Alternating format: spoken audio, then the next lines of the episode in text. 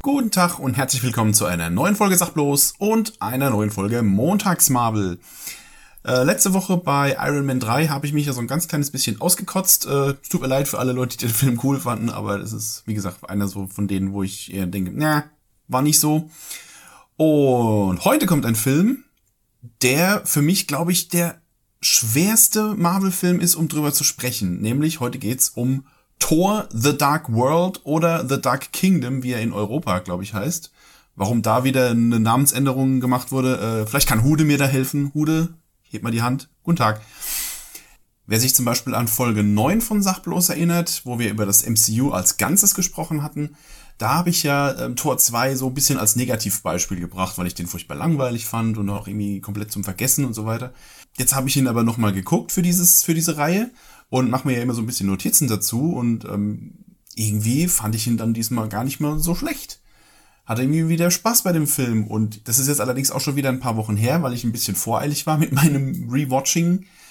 Und jetzt muss ich drüber sprechen und habe schon wieder die Hälfte vergessen. Also irgendwie ist das ein Film, der scheinbar, also der nicht schlecht ist, aber irgendwie sich nicht so richtig im Hirn festsetzt. Zumindest nicht in meinem. Schauen wir mal, wie ich ihn zusammenkrieg. Regie geführt hat Alan Taylor. Der hat sich bis dahin großteils mit Fernsehserien äh, verdient, wollte ich gerade sagen. er hat also an Fernsehserien äh, gearbeitet.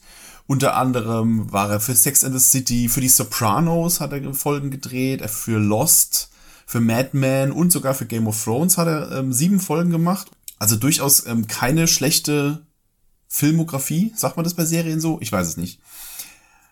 Und Thor The Dark World dann wohl einer seiner ersten, wenn nicht sogar der erste richtige Kinofilm, an dem er gearbeitet hat. Die Musik stammt, wie auch schon bei Iron Man 3, von Brian Tyler. Auf den ich jetzt, jetzt nicht nochmal eingehen, außer ähm, dass die also dass das Thema zum Beispiel von, von Tor 2 zwar wieder sehr cool und sehr bombastisch mit viel Götterchor und äh, klingt schon ganz geil, ist aber auch jetzt kein Ohrwurm tatsächlich. Es blieb mir nicht im Gedächtnis hängen. Ich musste jetzt tatsächlich noch mal reinhören auf YouTube, äh, was jetzt, wie jetzt genau das Thema von Tor 2 ist. Worum geht's? Wir beginnen den Film mit einer Rückblende. Vor vielen, vielen tausend Jahren befanden sich die Arsen im Krieg mit den Dunkelelfen die Asen wurden damals noch angeführt von Bor, dem Vater von Odin. Und die Dunkelelfen wurden angeführt von Malekith, gespielt von Christopher Eccleston, manchen vielleicht bekannt als der neunte Doctor Who.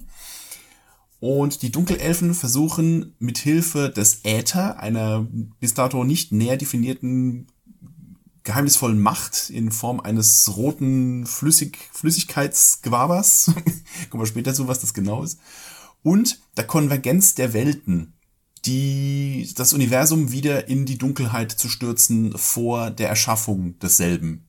Äh, irgendwie so.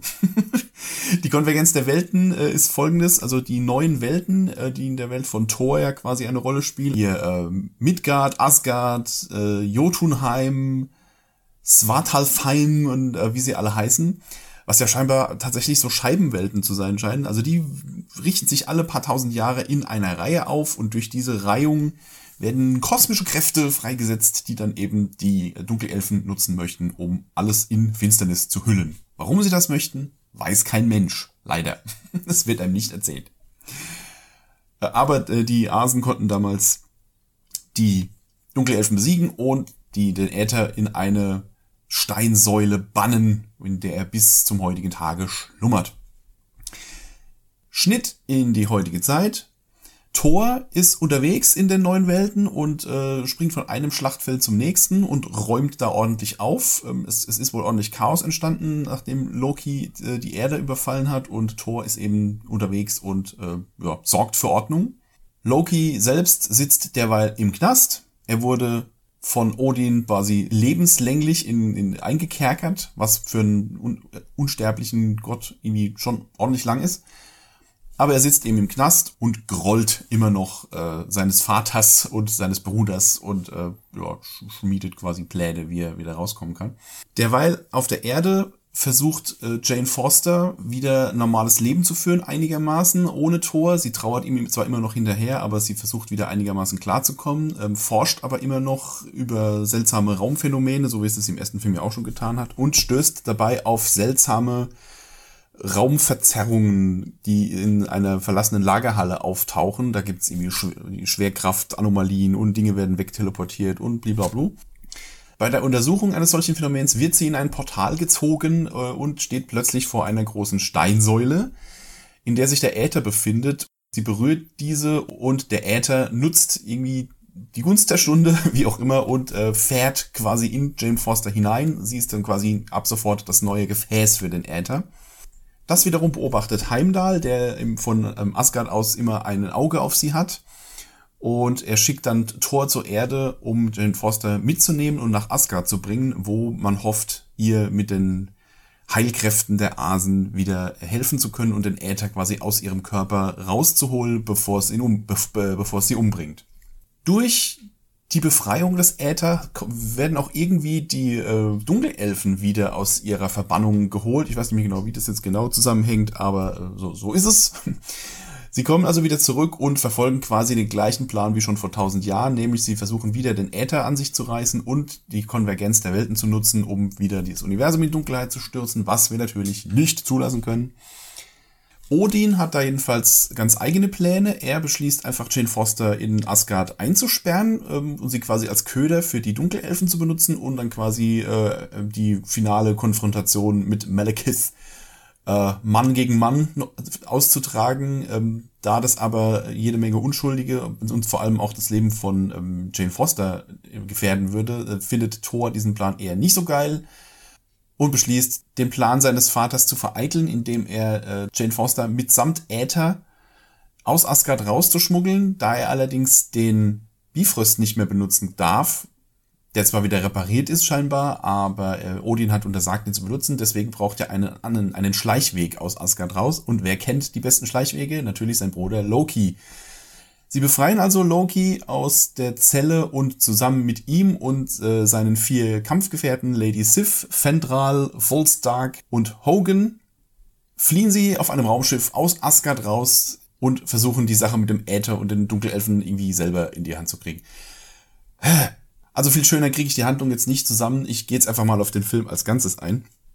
Was ganz schön ist, ist, dass man tatsächlich ähm, ein bisschen mehr von Asgard diesmal zu sehen kriegt, dass das eben nicht nur eine, eine, eine Stadt auf einem See ist, der irgendwie im Weltall rumfliegt, sondern dass da eben auch noch ein bisschen eine Welt drumrum ist, wenn auch jetzt nicht viel mehr zu sehen ist als vorher auch, aber ähm, es ist schon schön, dass diese Welt so ein kleines bisschen mehr ausgebaut wird.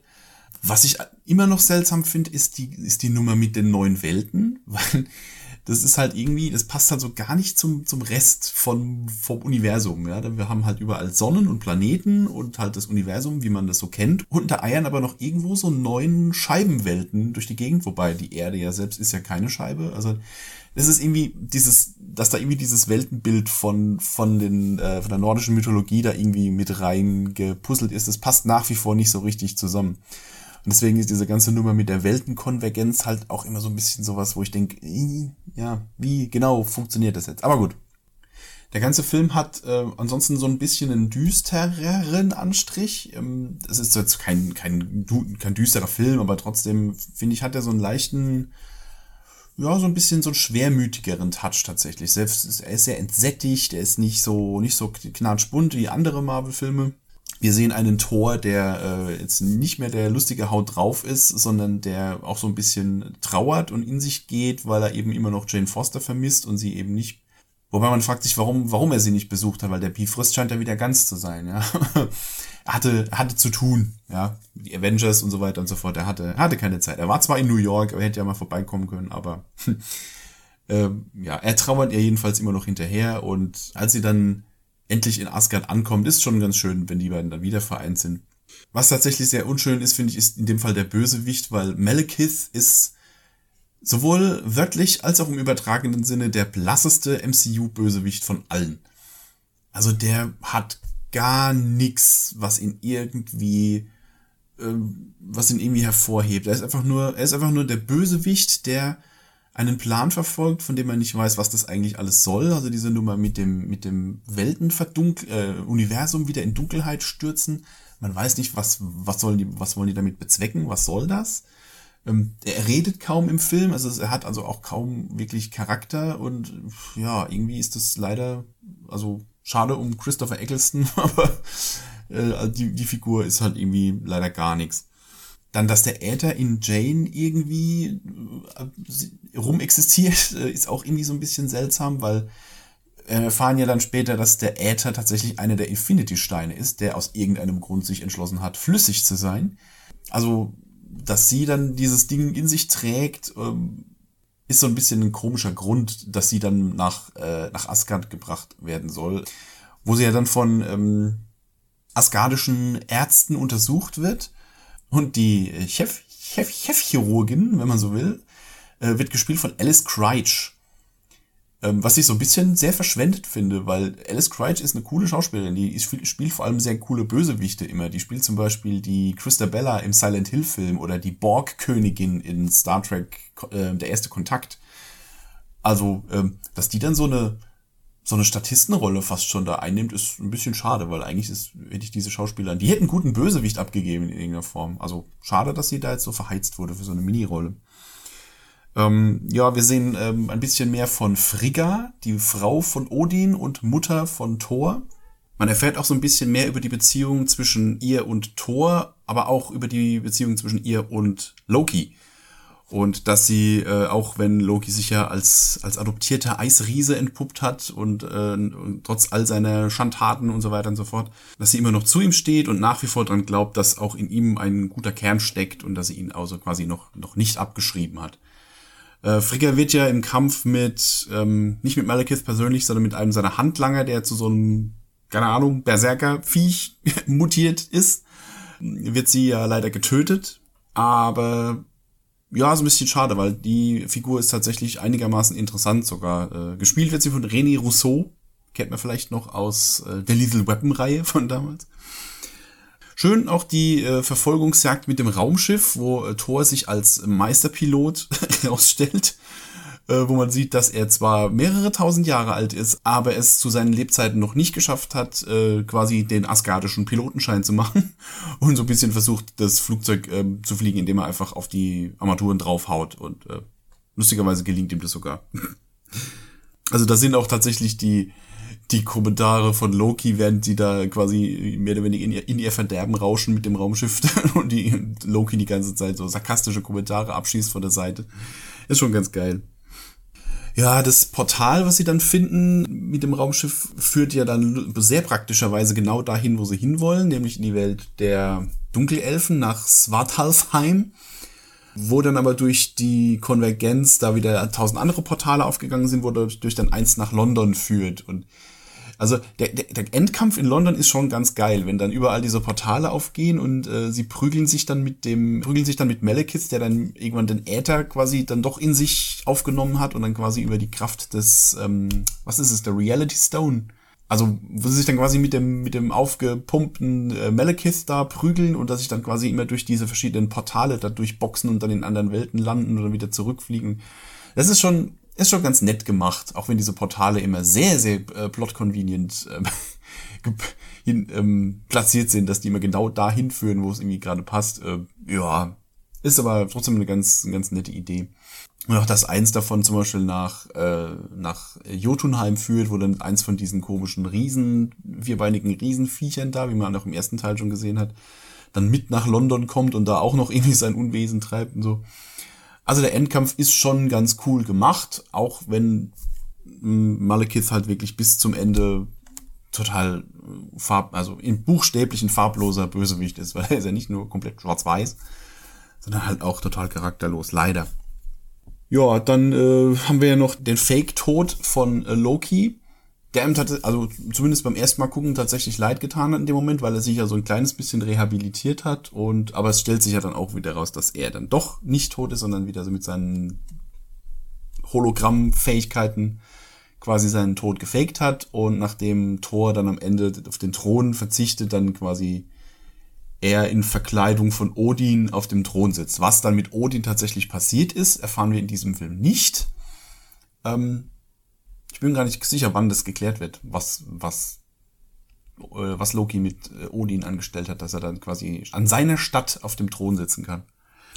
Ja, also man merkt es vielleicht, ich bin immer wieder furchtbar wirr, was das angeht, weil ich den Film irgendwie schon wieder nicht so richtig zusammenkriege, obwohl ich ihn jetzt gerade erst vor kurzem geguckt habe. Ähm, ich weiß nur, wie gesagt, dass ich einen eigentlich ja beim Gucken irgendwie Spaß hatte, aber es ist irgendwie kein Film, der hängen bleibt. Ich weiß nicht, an was das genau liegt, ob die, ähm, ob das an der Handlung liegt oder ich weiß es nicht. Es ist tatsächlich nach wie vor ein komischer Film. Ich fand ihn jetzt nicht mehr so schlecht, wie ich ihn noch vor einem Jahr fand, als wir die MCU-Folge aufgenommen haben. Aber es ist trotzdem ein seltsamer Film, um drüber zu sprechen. Und deswegen höre ich jetzt auch einfach damit auf. Ihr könnt mal gerne, also wir können gerne über den Film in den Kommentaren diskutieren. Schreibt gerne, was ihr davon haltet. Bin, wie gesagt, so ein bisschen ambivalent, was Tor 2 angeht. Aber, äh, wie gesagt, ich bin gespannt auf eure Meinung. Wir haben wieder eine Post-Credit-Scene natürlich, wo wir sehen, wie äh, Lady Sif und Volstark, die beiden Kampfgefährten von Thor, den am Schluss zurück erbeuteten Äther zum Kollektor bringen. Wer der Kollektor ist, erfahren wir in eins, zwei, zwei oder drei Filmen. Jedenfalls ein mysteriöser Mensch, der eine komische, riesige Sammlung von seltsamen außerirdischen Fundstücken aller Art hat und sie bringen den Äther zu ihm und ähm, man sieht schon, während, also sie gehen dann weg und man sieht schon, ähm, okay, er hat jetzt, ähm, er ist jetzt nicht nur der Verwahrer von Dingen, sondern er hat schon ein Interesse dran, äh, auch diesen Stein zu behalten und auch noch die anderen zu kriegen. Ähm, Foreshadowing. genau, und es gibt noch eine zweite Post-Credit-Scene, die finde ich eigentlich noch viel lustiger. Die kommt ganz, ganz, ganz am Ende, wenn der Abspann vorbei ist, wo man dann sieht, wie dieses komische vierbeinige Riesenviech äh, dann noch äh, durch, durch London hüpft und Tauben jagt. Also erstmal sieht man, wie Thor zu äh, Jane Foster auf die Erde zurückkehrt, nachdem er auf den Thron verzichtet hat. Und dann sieht man halt, wie dieses Viech da durch London hüpft und Tauben jagt. Wo ich mich auch während des Films schon irgendwann gefragt habe, was ist eigentlich mit diesem Viech? Das haben die weder besiegt noch sonst irgendwas. Das wird dann einfach, war halt einfach irgendwann vorbei. Ja, das rennt da halt durch London und äh, jagt Tauben. Gut, okay, das war meine furchtbar verschwurbelte äh, Besprechung zu Tor 2. Äh, es tut mir leid, ich hoffe, ich bin beim nächsten Mal wieder ein bisschen strukturierter. Wenn es euch dennoch gefallen hat, dann seid gerne auch beim nächsten Mal dabei, wenn ich hoffentlich etwas strukturierter über einen der wahrscheinlich besten MCU-Filme sprechen werde, nämlich über Captain America 2 The Winter Soldier. Bis dann dann.